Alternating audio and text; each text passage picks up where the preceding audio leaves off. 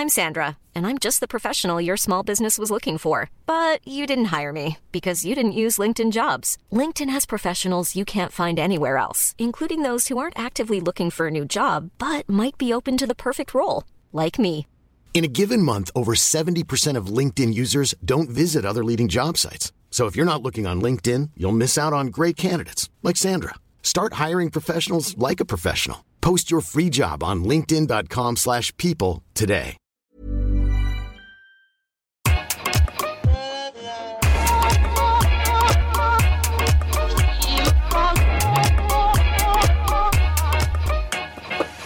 Bonjour Okaya, Bonjour Grâce. bienvenue dans Kif Taras, le podcast qui saute à pieds joints dans les questions raciales. Alors ici on parle d'arabe, d'asiatique, de noir, de rome et même de blanc, sans aucun complexe. Alors aujourd'hui on va parler d'un thème qui me tient particulièrement à cœur parce que je suis asiatique et que j'entends souvent les gens me dire des choses comme euh, bah, vous les asiatiques, on vous aime bien, vous êtes discrets, vous êtes travailleurs, vraiment, euh, faites pas de vagues et euh, bah ça c'est pas comme les autres quoi. Et donc euh, voilà, donc du coup cette notion de bon immigré, est-ce que les asiatiques seraient les, les bons immigrés de la France euh, républicaine C'est le sujet qu'on va aborder aujourd'hui. Ouais, parce que c'est vrai que quand on parle des minorités en France, on, pense en premier lieu euh, aux arabes, aux noirs, et puis généralement on n'en parle pas euh, en bien. L'idée de l'invasion, du grand remplacement, du bruit, de l'odeur, tous les trucs pas super cool sont associés à ces groupes-là. Et en fait, on parle assez rarement des asiatiques dans l'espace public français, si ce n'est pour saluer leur parfaite intégration, et je mets vraiment des guillemets qu'on voit pas à intégration.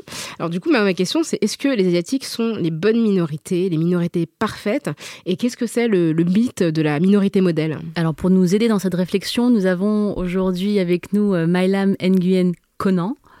Alors je dis pas Nguyen de la bonne manière, hein, mais bon. euh, Tu dis à, à la française. Voilà, il- c'est ça. Il y a une autre manière. bah, Comment ça euh, se dit? Non mais qu'on se mette d'accord. dis-le parce que moi je peux pas le dire. Voilà, bon. Ah non, mais alors, Nguyen. Euh, tu es spécialiste des questions interculturelles et tu es autrice de plusieurs livres, dont Le marketing ethnique, un tabou à but lucratif et Français, je vous ai tant aimé, l'impossible intégration. Alors, comme on est dans Kif Taras euh, et qu'il est euh, intéressant que toutes les personnes qui sont autour de la table se situent euh, sur le plan de la catégorie raciale, Grace est asiatique et moi je suis noire, comme on vous le dit toutes les semaines, ça n'a pas changé. Et toi, donc, Mylam, est-ce que tu te définis sur ce plan-là? Et comment tu le ferais? Bonjour euh, bonjour Grace. C'est vrai, on t'a pas dit bonjour Euh, euh, si, si, Si, on t'a dit crois, bonjour, Je hein. crois, ouais, ouais, ouais. Non, Donc, je crois pas. Bonjour, Mylam Bonjour. Oui, moi en bonne euh, en bonne française, ce qu'on va voir tout à l'heure, euh, j'ai du mal avec le mot race déjà de me l'appliquer à moi-même, donc de me définir en fonction de de cette détermination là. moi, c'est vrai que j'ai appris à dire je suis française d'origine. Donc c'est une appellation que j'accepterais plus volontiers. D'origine asiatique, non. D'origine vietnamienne. C'est-à-dire que je peux spécifier quand même euh, plutôt le côté vietnamien, donc euh, voilà, le pays plutôt que la race. Quoi. Et est-ce que du coup, dans ton, dans ton expérience, tu as, il y a un moment où tu as su que tu étais de, française d'origine vietnamienne plus particulièrement, ou est-ce que tu l'as toujours su? Euh, j'ai, moi, j'ai toujours cru que j'étais française. Euh, donc, euh, c'est voilà. je, je pense que je me suis construite euh, en tant que française. Enfin, c'est vrai que mon parcours particulier, euh, parce qu'il est particulier, donc je l'ai raconté dans ce livre-là. J'ai pas écrit un livre sur l'intégration. En prenant mon exemple, c'est vraiment j'écris un livre sur mon expérience et après on en tire les leçons qu'on qu'on veut quoi. Moi j'ai toujours cru que j'étais euh, française euh, et à un moment donné je me suis regardée dans la glace euh, à l'âge de 19-20 ans, j'étais en prépa lettres. Euh, et puis en fait, on m'a fait comprendre, j'ai compris que euh, j'étais pas française, quoi. Donc, euh, et c'est là où j'ai commencé la démarche, euh, la quête de l'identité, euh, le retour euh, voilà, à un pays qui était pas du tout le mien, aux origines de mes parents, puisqu'en fait, euh, moi, je suis vietnamienne du Laos, donc euh, donc je suis partie au Vietnam, j'ai vécu au Vietnam, j'ai travaillé au Vietnam, donc je suis restée. euh, je devais rester six mois, je suis restée six ans. Euh, voilà, donc c'était quand même très long, mais euh, c'était les six années nécessaires en fait pour faire le tour de la question euh, identitaire. Et surtout, c'était suffisamment long pour pouvoir dépasser. euh, J'en parle parce que je pense que c'est très important, ce que je vois de, beaucoup de jeunes qui ont cette période-là, qui connaissent cette période de sentiment de marginalisation, ce qu'on appelle la marginalisation, c'est-à-dire que bah, les, fesses entre deux chaises, euh, ni en France, euh, ni bien dans son pays d'origine. Et donc, donc moi, en fait, quand je suis rentrée, je suis retournée au Vietnam, ça a été une catastrophe, quoi. Genre les les six premiers mois, la première année, mais ça a été vraiment le gouffre identitaire. Euh, et donc, il a fallu tout ce temps, en fait, pour que je me sente bien au Vietnam et que je me sente aussi que je redéfinisse, que je reprenne la possession de, ce que je j'entendais par, par français. Voilà, donc c'était ça qui était important. Moi, j'ai une question. Quand tu dis qu'on t'a fait comprendre que tu n'étais pas tout à fait française, de quelle manière, en fait, ça t'est parvenu? Euh, alors, c'est ce que je raconte dans le livre, c'est euh, quand on est en prépa lettres, euh, et cagne, euh, enfin, genre, on est tous, enfin, genre entre 0 et 4 de moyenne, 4, 6 de moyenne. C'est vrai que moi, j'avais des amis, enfin, c'était censé être des amis, ce que j'ai raconté, qui me disaient, mais en fait, t'as rien à faire là, de part, parce que c'était dur pour moi. Mais moi, j'avais pas l'impression que c'était plus dur pour moi que ça l'était pour des copines ou des voisines ou des choses comme ça. Mais mais beaucoup, beaucoup en fait me signifiait que je n'avais rien à faire là. Et donc je raconte dans le livre, la... c'était le moment où j'ai compris la gauche, euh, la différence entre la gauche française et la droite française. Euh, euh, je n'avais rien à faire là pour les gens de gauche. C'était en fait, euh, je n'avais rien à faire là, mais c'était tellement difficile et donc il faut m'encourager. Donc vraiment cet esprit de gauche, c'est qu'il faut encourager, euh, donc aider l'ascenseur social, etc., etc. Les gens de droite, en fait, je n'avais rien à faire là puisque finalement c'était une posture parce que je, je prenais la place de quelqu'un d'autre, de peut-être plus méritant. Donc, donc voilà. Donc c'est pour moi, j'avais vraiment compris la différence entre la droite, le racisme de droite et le racisme de gauche. Voilà, donc, donc voilà, donc c'était voilà. Donc c'est dans ce sens-là, effectivement. Mais et dans ton livre, tu dis, euh, donc il y a un, un enfin, tu, tu, dis euh, explicitement dans ton livre, j'ai coché toutes les cases et pourtant, euh, alors j'ai fait tous les efforts pour m'intégrer et pourtant, pourtant il règne en France depuis quelques années une odeur, oui, une odeur qui me met mal à l'aise. Déjà, qu'est-ce que c'est ces cases que tu as cochées Oui, alors donc on parlait de, de, du mythe de la minorité modèle. Euh, genre le, le, concept des minorités modèles, ce sont euh, donc des minorités, donc c'est vraiment une lecture statistique. Hein. C'est-à-dire qu'en fait, on, on surperforme sur toutes les cases qui sont le revenu, l'éducation, l'emploi, et on sous-performe sur la criminalité. donc, donc, tu parles là des, Français d'origine asiatique. Oui, des Français d'origine asiatique. Quand on dit en fait dans l'intégration, cocher toutes les cases de l'intégration sont donc tous les indicateurs euh, économiques, sociaux et culturels qui indiquent qu'effectivement vous êtes finalement vous devenez contributeur et non plus simplement, enfin, je voilà, récipiendaire voilà, genre, des aides sociales. C'est-à-dire que vous êtes, vous, vous, êtes en train de contribuer finalement quelque part à la société, quoi. Donc euh, c'est dans ce sens-là. Mais toi, à titre personnel, quand tu dis que tu avais coché toutes les cases, ah bah oui, j'avais. Euh, c'était vraiment. Tu n'avais pas commis d'acte criminel, on a compris. Non, bah, déjà, euh, je, je, je, racontais ce que moi j'ai donc j'étais en plein dans, dans, une carrière en marketing, etc. Donc vraiment les statistiques sur la consommation française. donc je racontais en fait, moi j'avais vraiment, j'étais dans la bonne moyenne classe moyenne supérieure, donc ça c'est important. Fait Sciences Po avant. Donc euh, l'éducation, l'école, Sciences Po, euh, j'avais la Renault Scénic, c'était la voiture préférée des Français. Euh, j'avais, j'avais, j'étais propriétaire, donc comme 56% des Français. Donc voilà, donc j'avais vraiment, voilà, je, je, j'arrivais à la moyenne, donc j'arrivais à la moyenne, voire un petit peu au-dessus de la moyenne. Et cette idée de moyenne, je la trouve très intéressante parce que pour moi, c'est ce que j'appelle le syndrome de, du ticket de deuxième classe. C'est-à-dire que dans, le, dans, le, dans les fondements égalitariens français, euh, c'est bien quand vous arrivez, vous prenez, euh, vous payez votre billet comme tout le monde, d'accord, c'est bien. Vous payez votre billet de deuxième classe, c'est bien. Maintenant, si vous voyez les gens en première, là, ça commence à déranger les gens. Mmh. Donc, donc, en fait, c'est bien l'intégration, c'est bien d'être un modèle quand on a coché toutes les cases, mais il faut pas cocher plus que ce qu'on vous demande. Si vous faites plus que ce qu'on vous demande, là, vous commencez à déranger. Et c'est ce qui se passe aux États-Unis avec euh, ce qu'on appelle l'Asian penalty, la, la, pénalité asiatique, c'est-à-dire que euh, les grandes écoles, euh, les grandes universités américaines, donc, donc qui, qui font, enfin, genre des quotas, qui réduisent les quotas des asiatiques parce qu'il y en a trop, notamment en Californie. Exactement. et en fait, donc dans, dans l'extrait qu'a lu Grace, tu parles d'une odeur qui te mettait mal à l'aise. Et toi, il semble que tu as eu un déclic autour de 2010 quand Nicolas Sarkozy, le président, a lancé un débat sur l'identité nationale. Et, euh, et, en fait, ton déclic a provoqué des conversations que tu as lancées qui a pas mal euh, choqué les gens de ton entourage. Est-ce que tu pourrais me dire euh, ce qui s'est passé? Non, c'est vraiment savoir avec ça. Pour moi, je, je crois qu'il faut distinguer minorité modèle et minorité discrète, minorité heureuse. C'est-à-dire qu'en France, on accepte quand vous êtes discret et heureux, D'accord. Euh, c'est-à-dire que vous faites pas d'histoire et vous demandez pas plus que que la place que vous avez, qu'on vous donne, qu'on vous assigne. Avec avec cette formule là, enfin je veux dire, quand on coche toutes les cases avec cette formule là, il n'y a pas de problème quoi. Donc vouloir plus, euh, toi, tu déranges, d'accord Non, non, mais, Non. non, mais je- euh, Fleur Pellerin s'en prend euh, plein la figure. Enfin, je- dès que, dès qu'en fait, dès que vous, arri- vous apparaissez, enfin, je- dès qu'on dépasse ce plafond euh, de bambou, ce plafond de verre, etc. Effectivement, là, euh, on a les gens ont des exigences beaucoup plus importantes. En France, à l'époque de, alors, ce qui est intéressant aussi, c'est l'usage que l'on fait de cette notion de minorité modèle. Euh, c'est vraiment en, relation à, c'est toujours un, euh, par rapport donc à la moyenne nationale. Donc, euh, par exemple, on a un niveau d'éducation. Est-ce qu'on a un niveau d'éducation supérieur? Est-ce qu'on a un niveau de diplôme supérieur à la moyenne nationale? Mais beaucoup l'utilisent par rapport aux autres minorités. D'accord. Donc, euh, donc, et ça, c'est là où le, ça devient dangereux. Ce mythe de, de, de la, la minorité modèle, c'est lorsqu'on l'utilise pour dire, ben, regardez eux, ils s'en sortent, et vous, euh, excuse-moi, je, je te pointe du doigt, mais Parce que je suis la seule dans la pièce. donc et vous, je- je- Pointe du doigt Quentin qui est au son et qui est blanc. et vous, euh, vous ne faites pas d'efforts, d'accord? Et là, c'est là où ça devient de la manipulation, c'est-à-dire que au lieu, quand on prend des faits qui sont, euh, voilà, genre euh, un relatif succès d'une communauté euh, et qu'on veut l'utiliser pour justement, enfin, genre critiquer une autre communauté. Donc ça c'est là où ça devient pour moi euh, assez malsain et assez dangereux. Et dans le débat de l'identité nationale, c'était vraiment ça, c'est-à-dire qu'on voulait faire une espèce de, vous savez, les bons images, euh, une espèce de hiérarchie.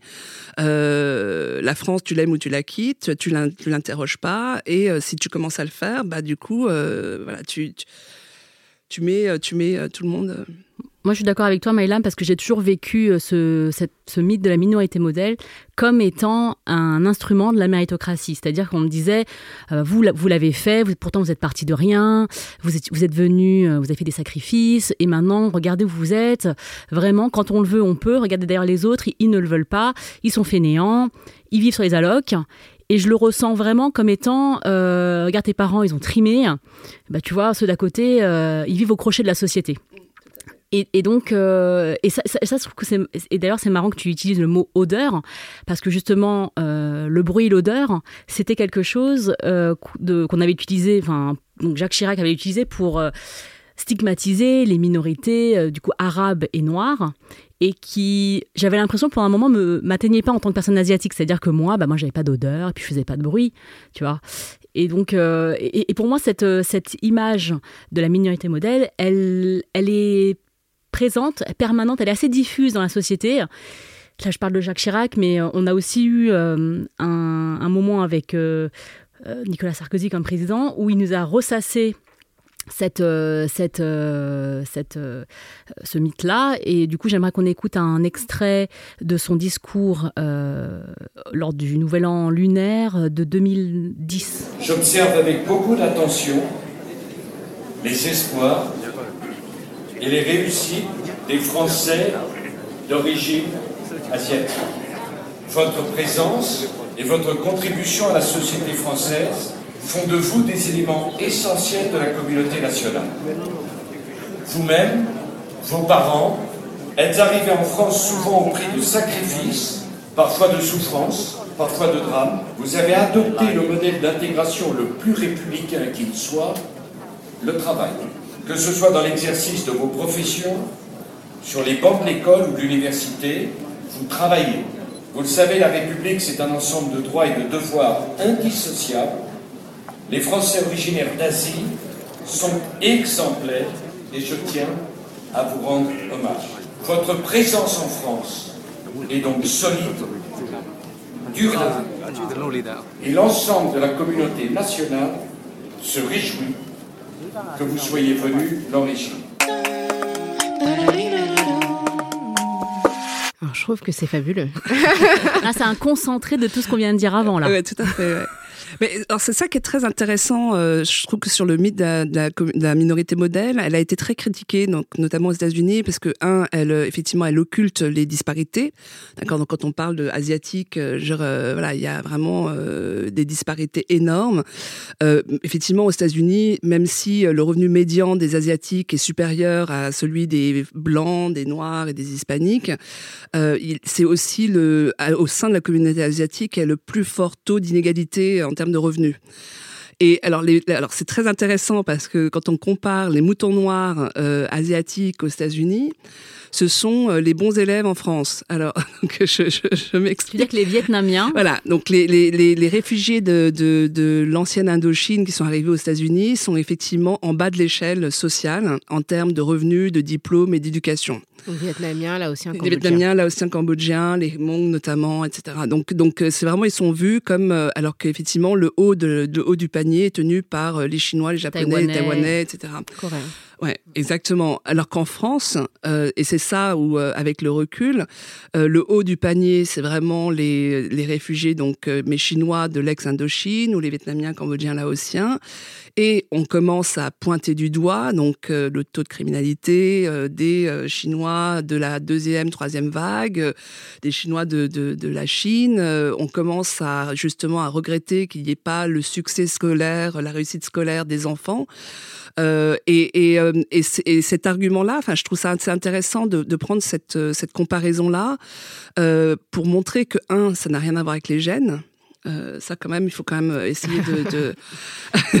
non mais je, je le précise dire, au cas ouais. où. euh, voilà, tu as je- fait Cagne, tu n'as pas fait maths. non, voilà, ça. Voilà. Non, non, mais c'est pas une question. La, la réussite sociale, elle n'est pas liée aux gènes. Elle est liée vraiment euh, aux conditions économiques, au parcours migratoire, euh, euh, de comment vous êtes arrivé, euh, quand vous êtes arrivé dans un pays, euh, dans quelles conditions, etc., etc. Donc euh, voilà. Donc la réussite des immigrés, elle est vraiment. C'est pas du tout une question de, de gènes. Et c'est exactement ce que, tu rac- ce que tu dis quand tu parles des États-Unis, puisque les États-Unis ont pratiqué l'immigration choisie, enfin ils la pratiquent toujours d'ailleurs.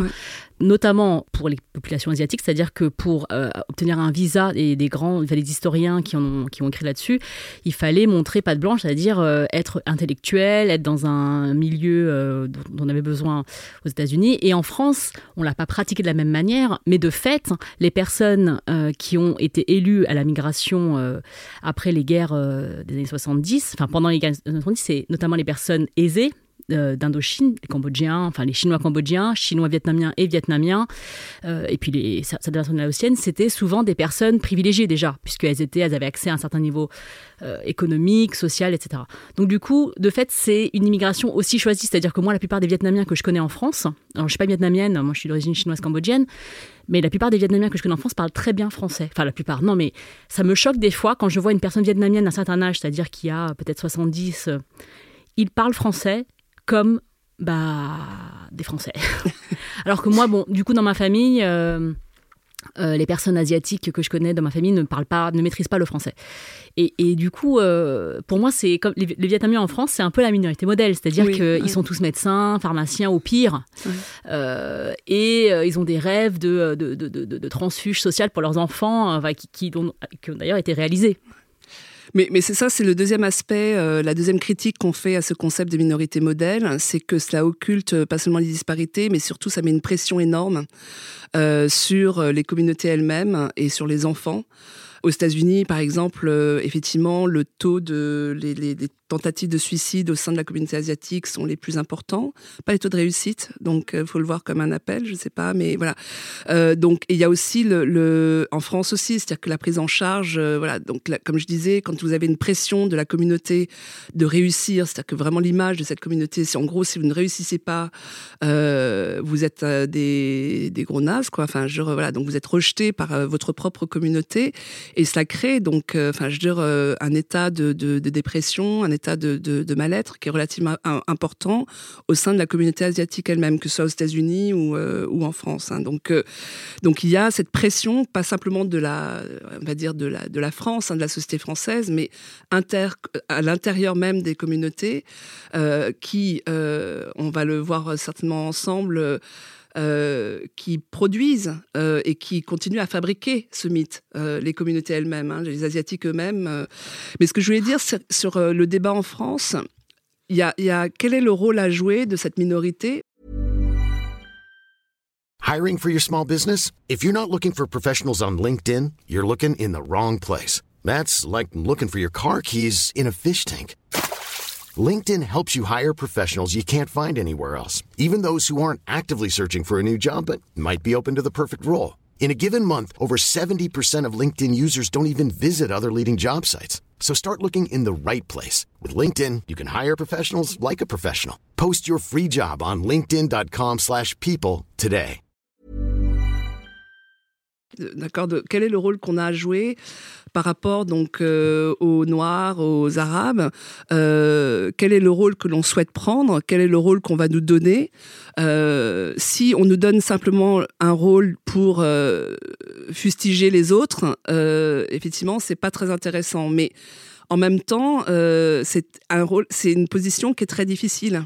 Bah, c'est ce que je trouve intéressant dans le discours de Nicolas Sarkozy qu'on a entendu à l'instant, c'est vraiment le sous-texte. C'est-à-dire que la manière dont il valorise les Français d'origine asiatique, enfin chinoise et vietnamienne en l'occurrence, est tellement décalée parce qu'au même moment, on se souvient que son discours c'était quand même euh, la France tu l'aimes ou tu la quittes, on va nettoyer la banlieue au Karcher, les racailles, etc. Donc il y a vraiment que la même personne puisse avoir des discours si opposés, l'idée qu'à l'époque, tout le discours sur les identités nationales posait de manière plus ou moins implicite sur l'idée que l'islam était incompatible avec la France, et là, il est vraiment dans une dynamique de bienveillance, de les Français vous aiment bien parce que vous travaillez, et le sous-entendu par rapport à d'autres qui ne travailleraient pas, qui seraient fauteurs de troubles, qui ne seraient pas bienvenus et pas aimés, est tel que du coup, je trouve que ça place les gens d'origine asiatique dans une position très ambivalente, parce que d'un côté, bah, c'est normal, c'est appréciable d'être euh, aimé, tu vois, on a envie, euh, quand quelqu'un vous dit je vous aime bien, bah, on est content.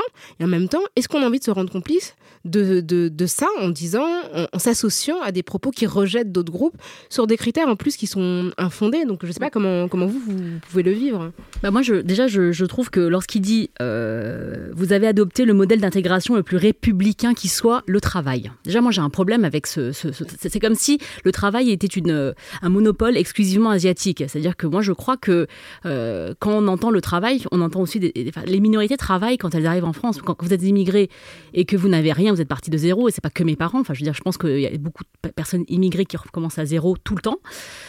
À part le travail, je sais pas, vous n'avez pas de réseau, vous n'avez pas de. Enfin, donc qu'est-ce que. À part le travail, je ne vois pas. Je, je vois ce qu'il y a de républicain dans le travail, en fait. C'est quelque chose de. Alors non, moi je dirais qu'on a intégré quelque chose, euh, c'est-à-dire qu'on a cette réussite, elle est surtout pas républicaine. C'est-à-dire que les asiatiques, non mais non mais si tu prends la stratégie d'intégration euh, aux États-Unis ou en France pour les asiatiques, elle est presque la même. On en avait discuté une fois il y a longtemps. On disait en fait pour les asiatiques, c'est l'autonomie économique avant tout. C'est-à-dire que si tu n'es pas autonome économiquement parlant, tu peux pas euh, aider tes proches, tu peux pas aider ta famille, tu peux pas donc donc cette cette autonomie économique. En revanche, la République, elle, elle promeut une autre forme d'intégration. C'est l'intégration par l'école, c'est l'intégration par euh, donc euh, la voie publique, voilà le service public. C'est vraiment le côté civique qui est très républicain pour moi. Et, et nous, on n'est pas du tout là-dedans. C'est-à-dire qu'on est sous-représenté en termes euh, de, de, de, de fonction publique. On est, Mm. enfin, je veux dire, euh, Même dans l'éducation nationale. voilà, donc, euh, voilà, ouais, donc nous, on- au contraire, on n'a jamais, enfin, il me semble hein, que dans la majorité, on n'a jamais acheté le contrat républicain.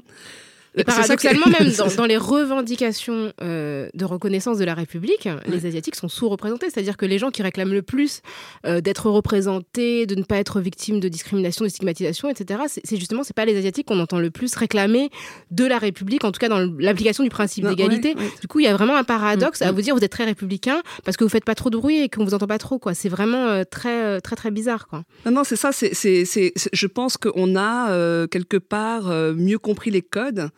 Euh, d'une intégration réussie, qu'elle soit en France euh, ou aux États-Unis, et qu'on n'a pas justement acheté euh, et signé un chèque en blanc à la, République. C'est-à-dire que moi, j'ai, plein d'amis qui ont fait le choix de la, enfin, je vraiment du service public, qui ont fait le choix d'être des élus, qui ont fait vraiment le choix d'être représentés politiquement. Donc, il n'y a pas beaucoup d'asiatiques. Non, il y en a un peu plus maintenant, mais c'est vrai. Un peu plus, mais, mais, mais C'est franchement, c'est c'est vraiment, euh, enfin, ouais. c'est c'est pas du tout le choix que l'on fait nous. Hein, donc, euh, Et moi, je trouve que ce que tu dis sur euh, l'intégration réussie, qu'on qu'on attend de nous, elle est vraiment celle-là. C'est finalement une intégration qui nous rapproche de, des personnes blanches. Et du coup, la question que tu poses, euh, Mylam, de où est notre place euh, dans le racisme euh, bah, systémique, euh, elle est intéressante parce que euh, moi, j'ai longtemps pensé que j'étais blanche, tu vois, parce que, euh, parce que du coup, j'avais envie d'être blanche, parce qu'elles étaient plus jolies, euh, elles étaient plus plébiscitées, mais aussi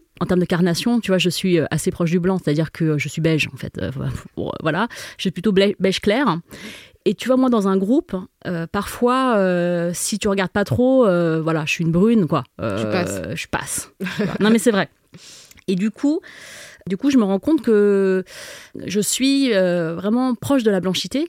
Et d'ailleurs, je raconte cette anecdote euh, que je trouve très intéressante par rapport à Get Out, parce que je suis allée voir le film euh, de Jordan Peele au cinéma. Et euh, donc j'étais hyper contente, j'ai trouvé que c'était vraiment un truc militant, etc. Et puis, à un moment, je, à un moment au milieu du film, il euh, y, a un, y a un asiatique dans le casting. Je me dis, ah, c'est chouette et tout. Il y a un asiatique et tout, je me sens représentée. Et en fait, le mec, dans, dans, le, dans le film de, de, Jordan Peele, il fait partie de- des méchants. Il y a un japonais. Dans, dans le film, les, les méchants, c'est les blancs. Oui, voilà. que les gens ouais. comprennent. Et voilà. Et on n'est pas raciste, hein, c'est le film. C'est le film qui le dit.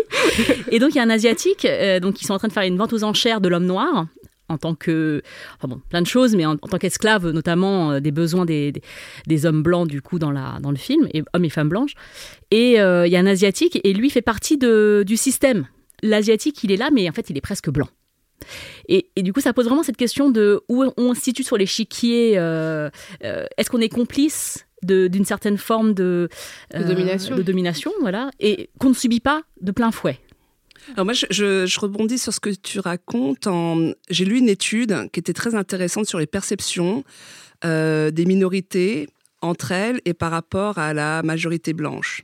C'était aux États-Unis, forcément, parce qu'en France, euh, on a- malheureusement, on n'en a pas beaucoup. On pas cet outil-là. Euh, ouais. Mais là, c'était sur les perceptions, donc c'était très intéressant. Donc, la- les, les Asiatiques étaient la seule minorité à se sentir euh, effectivement supérieure, à avoir ce sentiment de réussite. Donc, en majorité, donc en majorité, les Asiatiques ont ce sentiment d'être une minorité qui réussit. Et c'est la seule euh, communauté, plus que les blancs, plus Ah oui que les noirs, plus que les hispaniques. En revanche, ce qui était très intéressant, c'est que toutes les autres communautés, donc blancs, noirs et hispaniques, confirmaient qu'effectivement, les Asiatiques, ils les percevaient comme une minorité modèle. Et, euh, et troisièmement, euh, le, le- donc l'asiatique était euh, se sentait supérieur aux autres, donc il avait cette position vraiment privilégiée, se sentait en plus en dehors de, de voilà de toute comparaison possible quoi. Et moi j'avais envie de prendre cet exemple, comme tu dis, donc du rôle de- des asiatiques dans, le débat. Je me dis, mais plutôt que de, ramener les asiatiques euh, dans la même perception que les hispaniques ou les noirs, ou dans la même perception que les maghrébins ou les noirs en France, c'est vraiment de dire, mais les autres minorités, qu'est-ce qui vous empêche d'être fiers de vous-même? C'est-à-dire, qu'est-ce qui vous empêche d'avoir cette même fierté, cette même, cette même perception positive de vous-même aujourd'hui. Mais je crois que c'est les dis- moi enfin moi Euh, je dirais c'est les discours publics quoi. C'est qu'en fait tout ce qu'on nous dit c'est que bah justement on est euh, enfin que ce qu'on fait ça va pas ce qu'on est ne va pas. Euh, tu vois tu, ce que tu disais Blanche par euh, Blanche. Voilà, c'est mon nom Blanche ça y est. maintenant. je t'ai complètement assimilée à la blanchité. Je sais pas pourquoi je t'ai appelée Blanche c'est un truc de ouf. Grâce je connais une fille qui s'appelle Blanche, hein, c'est pas un truc complètement inventé. Donc, grâce ce que tu disais par rapport à l'amalgame, tu vois, par rapport à la blanchité, quand tu n'es, en fait, quand t'es, quand t'es, euh, quand t'es arabe et surtout quand tu es noir, il y a aucun moment dans ta vie où tu penses que tu peux passer pour un blanc. C'est-à-dire que ce truc-là, tu renonces, mais très très vite Oui, dans mais ta vie. ce que je disais de l'étude, c'est que l'étude, elle dit, c'est que l'asiatique, lui, se sent même pas proche des Oui, blancs, il se se sent supérieur aux blancs. Oui, mais c'est parce ça, que, en fait, c'est- les- ça qui est vachement intéressant. Parce que les images qui sont projetées, ce sont des images qui correspondent à ça. Et je pense Ouais. que nous, on n'a pas vraiment de, de, de représentation qui peuvent nous laisser croire qu'on. qu'on tu vois Ouais. Je pense que la représentation publique, le discours public, tu vois, le fait d'être. Enfin, je sais pas si c'est le cas aux États-Unis, mais ce qu'on entend de Nicolas Sarkozy, moi, j'ai jamais entendu personne dire ça, euh, ni des Arabes, ni des Noirs, ni des Roms, tu vois. Donc, Mm. du coup, je pense que t'as pas vraiment beaucoup d'éléments pour te raccrocher et pour te sentir euh, valorisé, te sentir euh, même supérieur aux autres, parce que les modèles de, de, de valorisation, les modèles de réussite sont très très peu présents et je pense que ça, ça contribue beaucoup Ouais.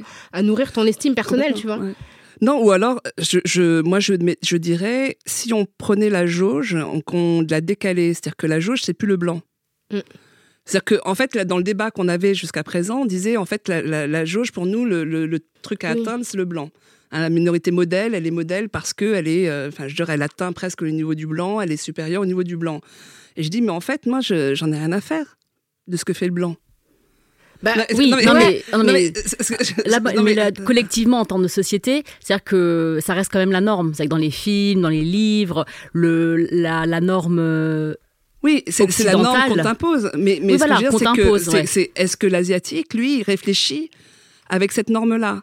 Et cette étude, ce que je trouvais intéressant, c'est que cette étude montre que l'asiatique, pour lui, le critère de, de, de, de, de base, n'est pas comment il se réfère.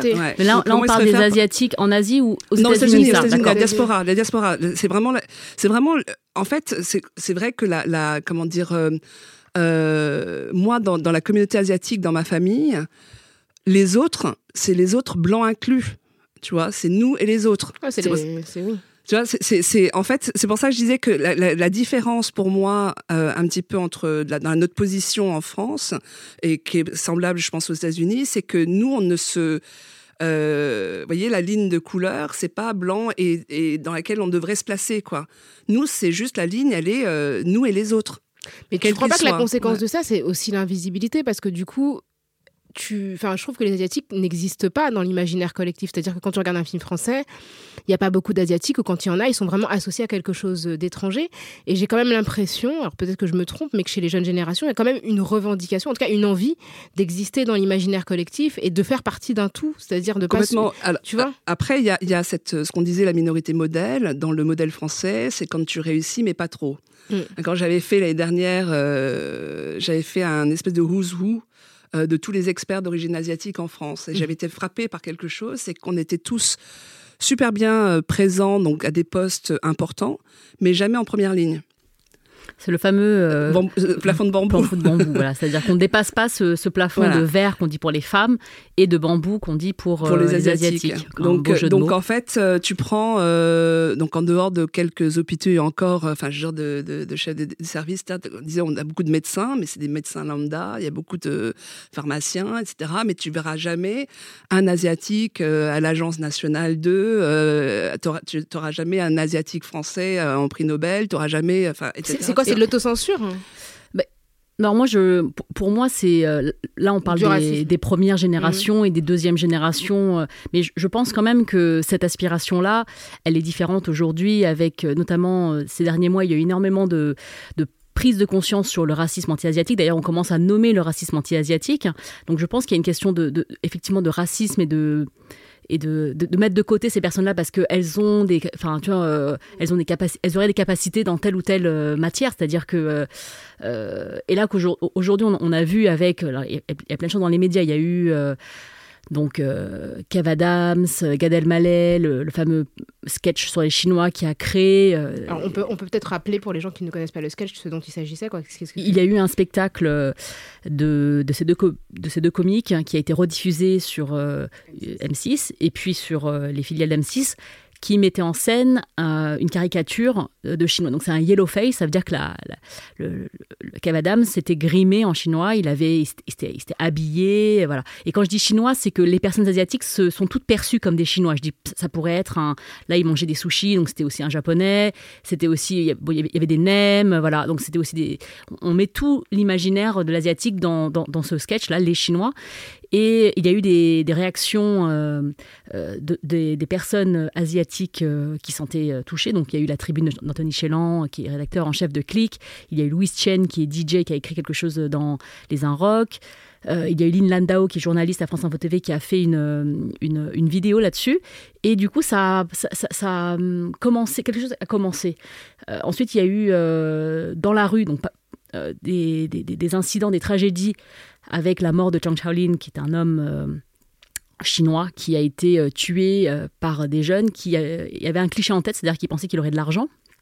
Et du coup, cet homme donc est mort et il y a eu des, manifestations de soutien à la famille et aussi pour dénoncer l'insécurité que subissent des personnes donc à Aubervilliers, donc ça le.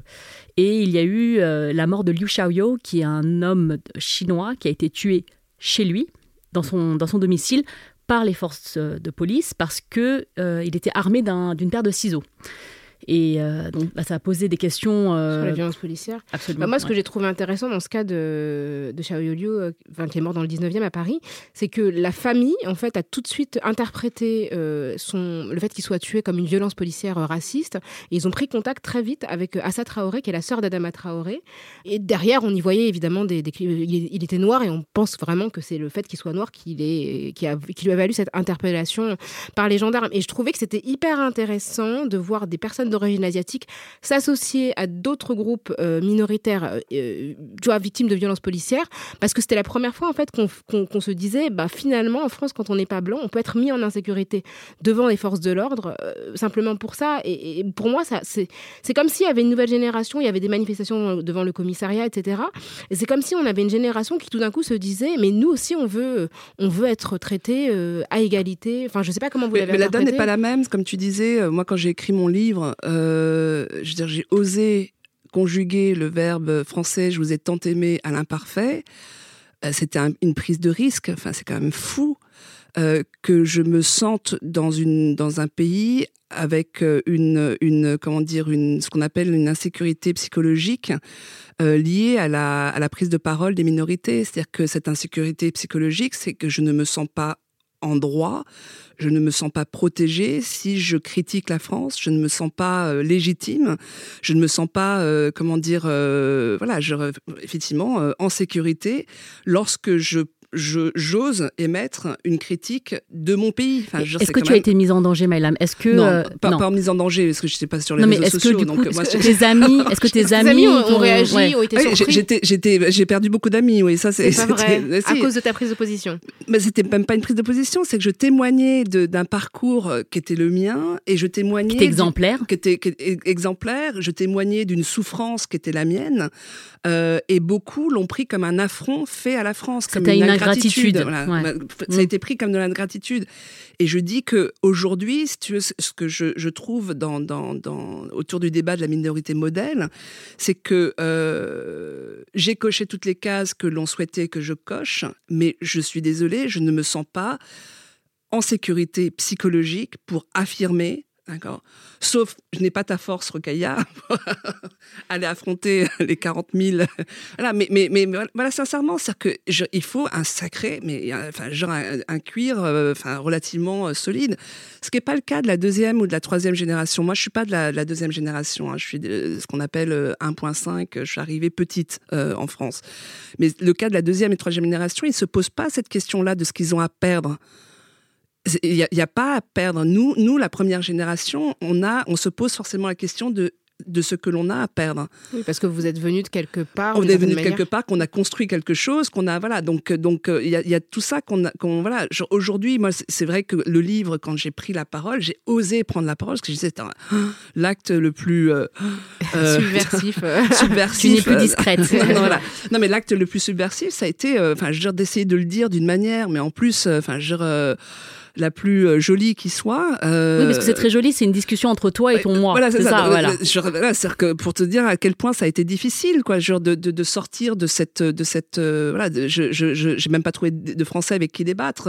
genre, c'est, j'ai trouvé que moi-même. Donc, mais, mais vraiment, c'est il faut, il faut avouer que dans, dans, dans, dans, cette, dans cette intégration à la française, dans ce modèle d'intégration, comme je vous le disais, billet de seconde classe, oui, de première classe, et tu t'exposes forcément à, euh, euh, à plus dur, à plus cher, à plus. Donc, est-ce que tu as envie de prendre le risque?